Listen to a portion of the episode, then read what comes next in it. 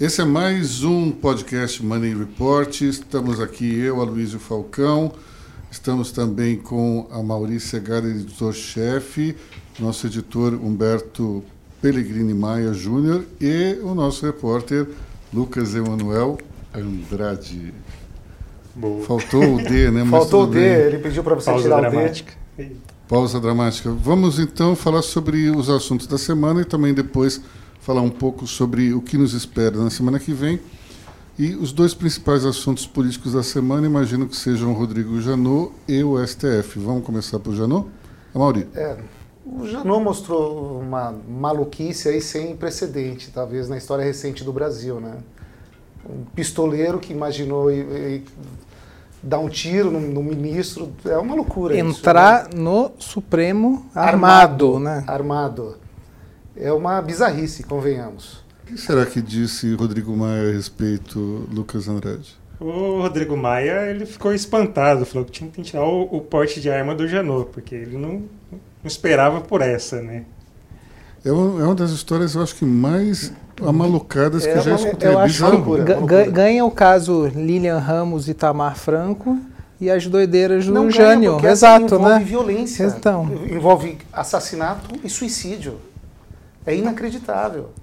As histórias do Collor lá de Macumba na casa da Dinda. E o cara faz isso às vésperas de lançar um livro dele, que ele usa isso como pretexto para fazer um merchan do próprio livro. Quer dizer, é uma, é uma série de loucuras. Olha, é impressionante, mas eu acho que tem, tem um ponto muito interessante que é o seguinte: durante quatro anos, a PGR esteve na mão de um maluco um cara doido, um desequilibrado. Uma pessoa que fantasie matar alguém, isso é algo questionável, condenável. Mas a fantasia é fantasia. Agora, alguém que pega uma, uma arma, vai com um revólver, entra no STF e amarela na última hora é um negócio complicado. Só o fato dele estar tá com a arma dentro do Supremo já é um delito absurdo. Agora, vocês acham que ele realmente entrou armado? Será que não foi um delírio dele? Ele quis uh, uh, dar um gancho forte para o livro dele? Essa história é muito estranha. Ele Como mudou, é que você entra armado? Ele mudou completamente de carreira, então, né? Se ele efetivamente está contando uma história dessa aí só para vender porque, livro, porque caramba, né? ser de ficção. porque não apareceu nenhuma testemunha de que ele tenha entrado armado de fato até tem, agora. Tem um ponto que eu acho que é importante, e isso corrobora essa tua desconfiança, que é a seguinte. É, ele diz que, que ele tira o revólver, ele, ele engatilha o revólver na mão direita. Só que daí a, o dedo trava.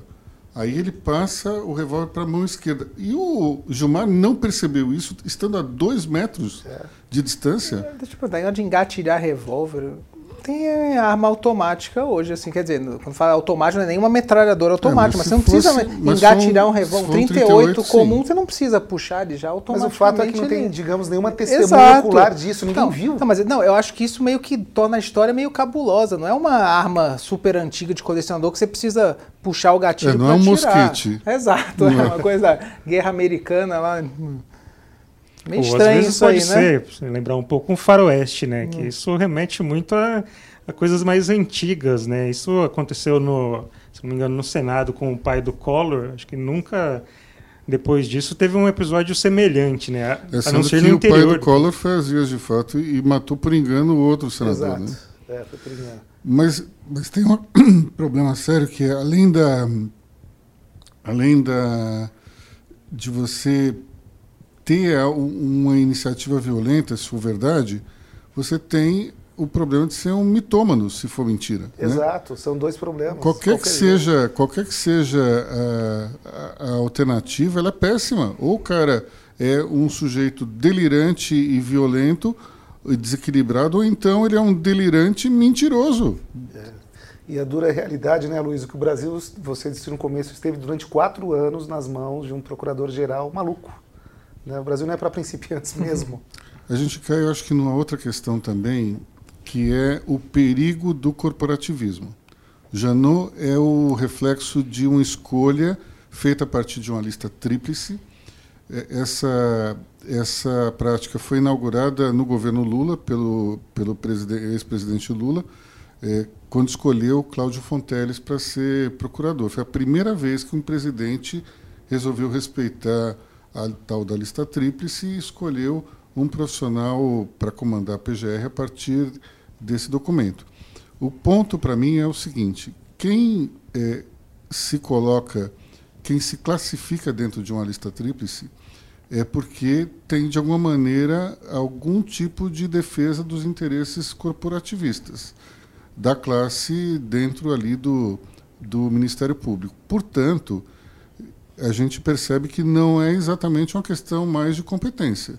E sim, quando se escolhe alguém da lista tríplice, fatalmente se escolher alguém que está comprometido com a categoria, com a classe de alguma forma. Ou seja, não é uma meritocracia, é simplesmente um reconhecimento, é, uma espécie de, sei lá, sindicalismo de resultados para os sindicalistas em si. Então, quer dizer, o ponto que você é, quer chegar, o Janot, evidentemente, estava numa lista tríplice, e o que significa que ele tinha um respaldo, esse respaldo corporativista. Quer dizer, as pessoas, Exatamente. seus colegas não sabiam que estavam diante de um maluco. Mas se você pensar um pouco, o, o sociopata ou psicopata, ele passa à beira da percepção das pessoas muito tranquilamente. E, a, o que faz o sujeito um, um, sociopata, por exemplo, tem uma série de, de características, mas se você olhar é, essa narrativa do Janot, verá, por exemplo, que tem comportamento explosivo, é, um, é, um, é algo que um sociopata possui, a capacidade de dissimular também, é, principalmente a ausência total de remorso. Ele conta a história como se ele tivesse é, falando sobre uma ida ao supermercado. Como se fosse uma história bacana, uma experiência de vida, entrar armado. Exatamente. Então, ali dá para ver que tem elementos de sociopatia fortíssimos. E eu jamais imaginei que eu fosse concordar de uma forma tão veementemente é, com o, de uma forma tão veemente com o ministro Gilmar Mendes, que disse que ele precisava de um psiquiatra. E precisa mesmo, tratamento urgente. Claro, claro. Uma coisa importante falar, acho que a gente não, não comentou aqui, que o Janot esteve à frente da Operação Lava Jato nesse período todo, que é a principal é, operação de combate à corrupção no país nos últimos anos. E ele esteve à frente dessa, dessa operação. E essa semana também teve uma importante decisão no STF que acabou sendo uma derrota para a Lava Jato. Então, é, mas... essa fala dele vem nesse timing. É, o time é interessante pelo seguinte: ele dá entrevista no mesmo dia em que o novo procurador-geral é, toma posse, é o Gustavo Aras. Mas Augusto o, Aras. Ah, desculpe, é Augusto Aras. É, mas o interessante é o seguinte: quantas reputações o Janot não acabou, não maculou, não manchou durante esses quatro anos? Simplesmente porque foi, eh, foi talvez afoito, não prestou atenção em todos os processos, se deixou levar pela vaidade. É, tem, eu não cheguei a ler, é, ou melhor, a ouvir toda a entrevista ou a ler toda a entrevista que ele deu para a revista Veja. Mas é, preocupante você ter uma, uma, uma pessoa à frente da PGR que age dessa maneira e até em algum momento me disseram, ainda não li, portanto pode parecer pode parecer leviano da minha parte, vamos conferir isso para manter o comentário ou não, mas que ele ele tinha uma geladeira ali do lado com no, cachaça. Com cachaça. Exato. Então ele chamava aquilo da farmácia dele. Exato. Porque quando havia um interlocutor um pouco mais tenso, uma situação complicada de tensão para debater, ele oferecia uma cachaça para o interlocutor. Ou seja, se ele como é que alguém consome álcool dentro de um ambiente de trabalho que é extremamente sensível? Pois é, ele desrespeitou toda a liturgia do cargo. É impressionante isso. Não, e o pior é o seguinte: você toma decisões que vão afetar empresas, pessoas, organizações, governo, e você fez isso sob o efeito de substâncias alcoólicas, isso é um absurdo, total e completo. Bom, voltando ao STF. Então, teve essa, essa decisão dessa semana do STF que foi uma, uma derrota para a Lava Jato, que foi essa de que é, a discussão gira em torno de, nas alegações finais, é, se o réu delator e o réu delatado eles devem apresentar a defesa ao mesmo tempo. A, esse julgamento ainda não foi encerrado, mas o STF já tem é, maioria de que os delatados é, podem apresentar defesa depois. E isso tem um impacto muito grande na Lava Jato. A própria operação é, estima que acho que mais de 30 condenações podem ser anuladas se é, esse entendimento for aplicado em casos semelhantes. Alguns juristas que conversaram com ministros que votaram, inclusive, a favor é, de se ouvir os, os delatados depois, disseram que existe uma espécie de gap. Ou seja, quem já pediu é, esse tipo de recurso vai ser atendido. Quem, Quem não, não, pediu, pediu não será. Então, então, isso pode ter um efeito talvez menor do que o, o, inicialmente estimado. Que foi o caso do Bendini, se não me engano, que foi a primeira decisão. O dele, a defesa pediu isso, insistiu nisso, até por isso é, conseguiu essa, essa vitória no STF. Então, acho que vai nesse caminho. Agora, de qualquer maneira, o que eu acho interessante é o seguinte: o, independente do juízo de valor do STF independente, digamos, da torcida que as pessoas tenham pela Lava Jato, e acho que todos nós aqui somos unânimes em dizer que a Lava Jato é importantíssima no sentido de combater a corrupção, o importante é o seguinte: é essa essa questão, ela está é, devidamente amparada pela lei? Se ela estiver, ao meu ver, ela é correta. Se ela não estiver, então ela não é correta. Agora, é, é uma votação tão expressiva que dificilmente ela estaria à margem da lei. Imagino que ela esteja. Não sou um, não sou um especialista, muito menos um advogado para dizer, olha, afirmar taxativamente. Mas o que eu acho é, é o seguinte: se a lei diz que o réu precisa ser o último a ser ouvido, então está certo. É, é, um dilema muito parecido com as discussões que surgiram na época em que o, os grampos da Vaza Jato começaram. E o dilema moral que se coloca é o seguinte: é, a pessoa ela é contrária à Lava Jato, ok. Agora a pessoa é a favor do Estado de Direito, ok também. Se o Estado de Direito diz que o réu tem que ser ouvido por último, então tem que ser ouvido por último. Se você diz não, não deve, é porque você é a favor da Lava Jato e você é contra o Estado de Direito? Nesse caso, não dá para ser a favor dos dois. Você vai ser contra alguma coisa. Ou você vai ser a favor da Lava Jato e contra o Estado de Direito, ou então o contrário, você vai ser a favor do Estado de Direito e contra a Lava Jato. Simples assim. É meio que um dilema moral. Agora, o que, que as pessoas vão geralmente fazer? Vão ser contra o Estado de Direito, porque são a favor da Lava Jato. Mas, para mim, é muito claro que se a gente defende o Estado de Direito, infelizmente, em algum momento, a lei ela não é sempre justa. Mas é a lei, ela tem que ser respeitada. Eu acho que fundamental é, minha opinião, todo mundo deveria defender o Estado de Direito em primeiro lugar. Eu acho que não tem dúvidas quanto a isso. Não de ser Lava Jato, ser Estado de Direito, ou seja, você defende o Estado de Direito e dentro das regras nossa Constituição, a gente tenta prender os corruptos. Ponto simples assim. Para mim, é exatamente isso. Agora, o que se percebeu desde o início da Vaza Jato é que as pessoas se dividiram entre, entre aquelas que são lavajatistas e aquelas que são, digamos, direiti, Estado direitistas. Pois é, os fins não justificam os meios, né? Em hipótese alguma. Não. Agora, curioso nisso tudo é que o Brasil parece viver um eterno dia da marmota, né? A gente não sai disso. É vaza-jato em pílulas, toda semana tem alguma coisa nova. É um julgamento importante no STF.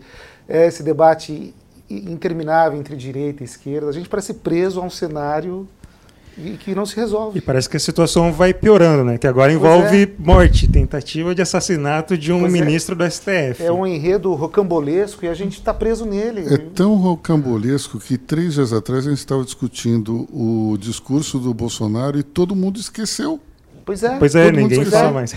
Pois é, que foi nesta semana, foi na terça ou na quarta-feira? Foi na terça-feira. Foi terça-feira. E a gente esqueceu. A gente esqueceu. O, o, a história do Janu é tão maluca e ela é tão bombástica que ninguém mais lembrou do discurso do Bolsonaro. fazer só um comentário então sobre o discurso do Bolsonaro, já que só para fazer o um registro. É, lendo o discurso do Bolsonaro, ao contrário de ouvindo, você tem uma impressão muito diferente. Tem até, acho que escorregadelas ideológicas ali aqui. Eu particularmente não sou fã de se enaltecer eh, a figura do, do Foro de São Paulo, eh, não enaltecer no sentido positivo, mas você colocar o Foro deÃo Paulo como se fosse uma, como entidade, fosse uma entidade gigantesca, é. importantíssima. Não é. é. Então, falar na ONU, olha, o Estado de. O, o, o Foro de São Paulo é um inimigo, até pode ser, mas. E é, é luz especialmente para aquela plateia. Pois é, não tem nada a ver. Pois é, Angela Merkel estava na plateia, o presidente do Brasil falando em Foro de São Paulo. Então, isso é meio complicado. Agora, quando você lê, tem alguns pontos interessantes no, no discurso, mas o que fica, no final das contas, é o tom agressivo, é o tom belicoso. É, parece que é uma, uma bronca assim de para os líderes da, da, da comunidade. É um negócio meio maluco isso. Tanto é que você vê que o, o Trump, depois, ele vai fazer o seu discurso e ele usa um tom absolutamente neutro, monocórdico, ele, ele não se exalta. E o presidente, infelizmente, ele usou um tom muito agressivo para um texto que até poderia ser aplaudido por muito mais gente e não foi por conta desse tom. Sim, se vocês não acham que o Brasil precisa de menos enfrentamento entre todos os lados, precisa de um, um, um caminho mais suave ali, apaziguar os ânimos, uh, eu estou falando todo mundo, estou falando da esquerda radical, da, desses da extrema radi direita radical também né, na, na, nas redes sociais. A gente está num, num, num, momento de violência. Existe uma radicalização tão grande, até pegando esses dois ganchos, STF e o Janot, que muitas pessoas comentaram que o Janot deveria ter é, ido até o final, ter matado o Gilmar Mendes. Isso é, isso é uma discussão que. Isso é uma coisa assustadora. Né? A gente está é vivendo um momento de radicalismo tão grande que as pessoas meio que perdem perdem, acho que, a noção né? da sensibilidade. Né? Você vê aquela menina de 16 anos que fez a Greta, o, Greta, né? Greta. Greta. Que ela fez aquele discurso, até acho um discurso meio exagerado e tal, mas aí você tem pessoas que idolatram e pessoas que demonizam, pessoas que até ficam tentando agredir verbalmente uma menina de 16 anos. É um exagero tão grande. Eu, sinceramente, fico bastante deprimido quando vejo esse tipo de coisa. Mas, claramente, a gente está nessa situação também porque tanto a esquerda mais radical como a direita mais radical veem é, a eleição de 2022 primeiro como se fosse depois da manhã, e não é, e acham que essa radicalização é a única maneira que eles têm para ganhar a eleição daqui a três anos tanto a extrema-direita como a extrema-esquerda. E esse discurso tira o foco do que a gente realmente precisa, né? A gente precisa das reformas, reforma tributária agora que está aí. A gente precisa fazer o país andar, precisa gerar emprego, precisa melhorar o crédito. Nesse ponto, Maurício, você tem toda a razão. A gente falar da, da reforma do Pacto Federativo, que parece que vai se antecipar a reforma da Previdência, que talvez seja, no mínimo, é tão importante quanto a reforma tributária, tributária. e talvez mais importante quanto a reforma tributária porque ela vai atacar essas despesas obrigatórias, que está ficando uma coisa, né? Toda semana a gente tem falado sobre isso, os, os, colunistas econômicos têm falado sobre isso, mas é um assunto muito importante, que é o ministro Paulo Guedes está querendo comprar essa briga aí, que é para desindexar, desvincular e desobrigar o orçamento da União, que é os três Ds que ele está chamando. Muito importante esse assunto, parece nas próximas duas semanas isso aí vai ganhar o noticiário, né, Lucas? Já falando um pouquinho sobre o que vem pela frente aí.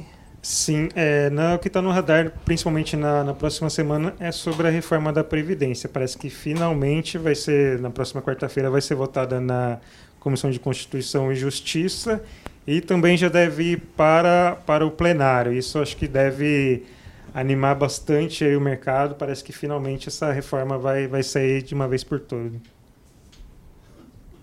Eu tenho a impressão que a, a reforma ela é, é, ela é um, uma espécie de favas contadas aí, mas, mas o ponto que eu vejo dos exteri do, do que vem do exterior é existe uma apreensão até o último momento. As pessoas estão esperando é, essa aprovação, a promulgação. Ninguém mais aguenta esse esse suspense todo E para nós que, que estamos aqui, é uma coisa líquida e certa, mas para quem está no exterior, eles acham que só termina, como, como diz o Chacrinha, só acaba quando termina. A gente acha que está tudo certo, mas eles não. Então, precisa ter esse, esse happy ending aí, senão vai ser complicado. O investidor estrangeiro não está na Bolsa. Hoje o que eles falam é que estão esperando a reforma da Previdência ser aprovada. Eu acho que a reforma vai ser aprovada e eles vão continuar fora e vão usar como desculpa a guerra comercial. Hum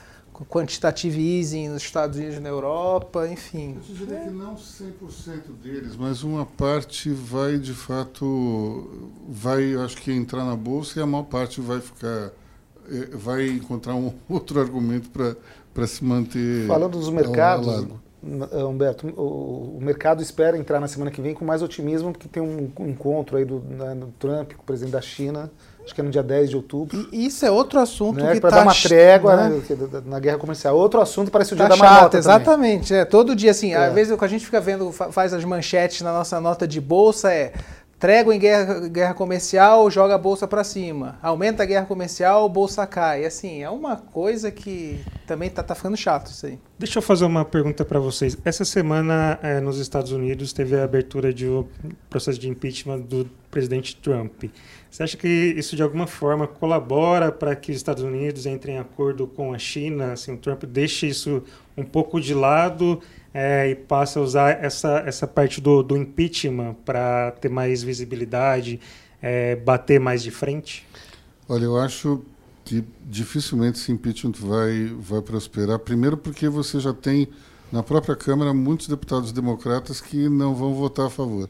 Segundo, mesmo que passe na Câmara, vai ser derrubado no Senado. Então precisa de dois terços no Senado. O Senado é a maioria republicana, não tem. Acho mas é só para sangrar é. o do presidente. É. Mas eu falo no sentido de capitalizar a, a atenção, de é, discutir em cima disso e aí é, ter um, um acordo com, com, com, a China. Olha, se fosse um presidente como Obama, George W. Bush, até concordaria com você, mas a gente está falando do Donald Trump.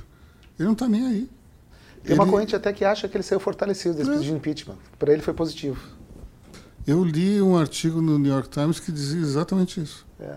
Que agora o Trump ele tem, ele tem um, uma força de impulso para radicalizar um pouco mais o discurso que ele não tinha antes. Agora ele tem. Ele tem isso às portas da eleição, que é daqui a um ano. Foi uhum. Mas isso na prática a gente acaba voltando ao que o Amaury falou de radicalização. Parece que hoje os líderes políticos eles só precisam de um pretexto para radicalizar ainda mais. Você cria o um inimigo em comum, radicaliza. Mas é... na política americana é um pouco diferente. O Trump ele é uma figura, ele não é como o Bolsonaro, ele é um pouco diferente. As, as pessoas costumam fazer um paralelo, mas o, o Trump ele, ele é uma figura extremamente obcecada com o seu ponto de vista, especialmente em relação aos seus adversários. Então, se não me engano, Elizabeth Warren, que é uma das candidatas pré-candidatas democratas, caiu na besteira de dizer que ela era descendente de índios Cherokee. Bom, não sei como, mas o Trump vai lá e consegue descobrir o DNA dela e diz que ela é tão descendente de Cherokee ou de índios nativos americanos como qualquer outro cidadão americano. E mais, ele vai lá e descobre que ele, ela tinha como antepassado um major do exército americano que exterminava os índios eh, em alguma dessas batalhas aí. Ou seja, ele tem uma disciplina para desconstruir o adversário que é uma coisa impressionante, que, que o diferencia dos outros eh, presidentes americanos que a gente teve até agora. Bom, é só isso para a semana que vem? Só queria fazer um último, último destaque aqui, que a gente está terminando a semana com essa revelação do Janot, é, de que tentou, planejou matar o Gilmar Mendes, mas no começo da semana teve o presidente Bolsonaro que se encontrou com o Trump e saudou ele com um I love you. Vamos terminar com, com a mensagem então, de amor. Uma, uma mensagem é de amor nesse podcast. Boa, vocês são muito, muito novos aí e provavelmente não têm essa lembrança, mas em 1977, quando Pelé se despediu do futebol, ele juntou uma, um, um grupo enorme de pessoas no estádio e ele conclamou todos a gritar com ele: Love, love, love. E essa, essa frase foi imortalizada na música do Caetano Veloso, lançada um ano ou dois depois, que era Pelé disse Love, love, love. Se Pelé disse Love, love, love, por que, que Jair Bolsonaro não pode dizer I love you para Donald Trump? Não é verdade? É isso mesmo. Bom, meus amigos, então, nós ficamos por aqui. É, e siga-nos na, nas nossas redes sociais. A Mauri, quais são? Nós estamos no LinkedIn, Instagram, Facebook, e Twitter. Twitter. E também acompanhe esse podcast daqui a pouco, que estará já disponível. E claro, a gente está no, no, YouTube. Tem e também no YouTube, YouTube, nosso canal no YouTube. Bom, é isso aí, pessoal. Até semana que vem. Tchau, tchau. Tchau, tchau. Tchau.